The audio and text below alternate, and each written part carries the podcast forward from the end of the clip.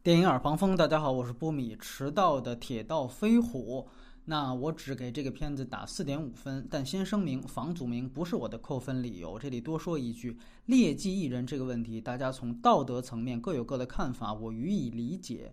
而因为某部电影质量实在糟糕，从而认为它浑身都是黑点，这种顺拐的心态呢，从感情上我也特别理解，但。每个人的道德观都不一样，观影体验也不一样，所以我这里只讲法。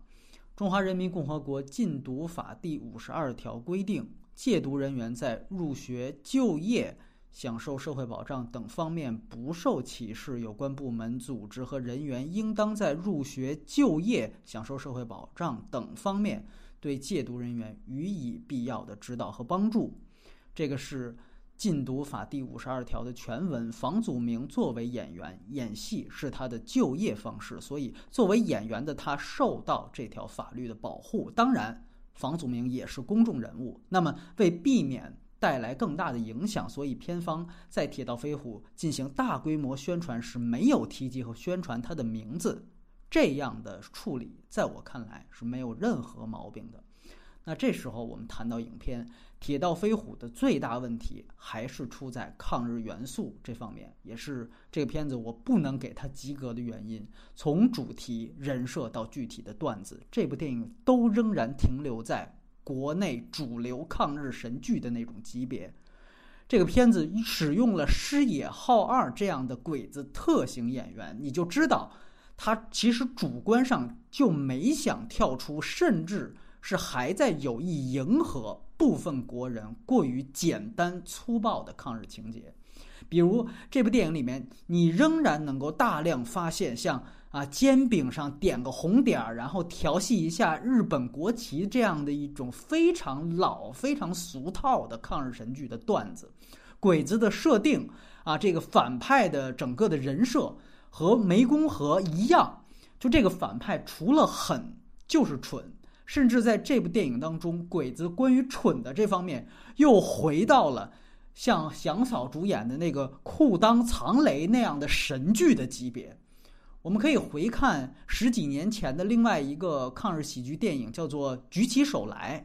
基本上在抗日元素这个环节上，这一点上，《铁道飞虎》没有任何的进步。当然了，跳脱出抗日元素，从成龙的这一作品维度出发，我们也可以看到，比如说在仓库戏的设计上，他对于成龙早期电影的动作上的承袭，而且呢，呃，这个片子也又拿成龙电影一贯的特点，就是大家总结的八十九分钟上蹿下跳，留一分钟开口说教，进行了一个自嘲啊。他从台词上说少说话这些，当然我不认为少说话这三个字不断出现。除了自嘲，还有别的影射。如果他有让爱国键盘侠闭嘴的用意的话，那您自己能不能首先先把手撕鬼子的烂俗剧情改掉呢？来看看嘉宾的意见。秦晚着重吐槽了这个电影的三 D，他说：“搞这么多的地下戏，你还弄出一个三 D？”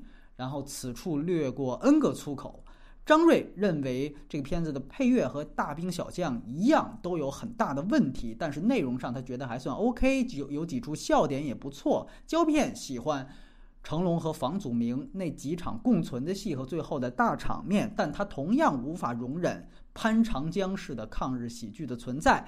而以上三位嘉宾都共同提及了这个片子的同一个问题，就是剪辑太糟糕了。这个我也非常同意。而本片的剪辑特别提示一句，就是导演丁晟自己。很难想象这个和《解救吴先生》出自于同一个导演。另外，那个开场三秒就一次的 PPT 式的漫画人名条也是泛滥到发指。当然，隐形我们的另外一位常客对这个片子有相对正面的评价，他认为啊，纳威就是那个胖胖的站长这个角色是亮点，而且呢。比如说徐帆蒙汗药的段落，王大陆装逼失败的段落，以及啊两个坦克对炮的段落，他都是比较喜欢的。其实啊，我在看《铁道飞虎》的那些鬼子的时候，我总是能蹦出前野忠信的画面。可能到这种时候，我们才能珍视罗曼蒂克消亡史的珍贵之处。因为我们很难想象他和摆渡人其实都说了上海，更难想象他和铁道飞虎都讲了抗战。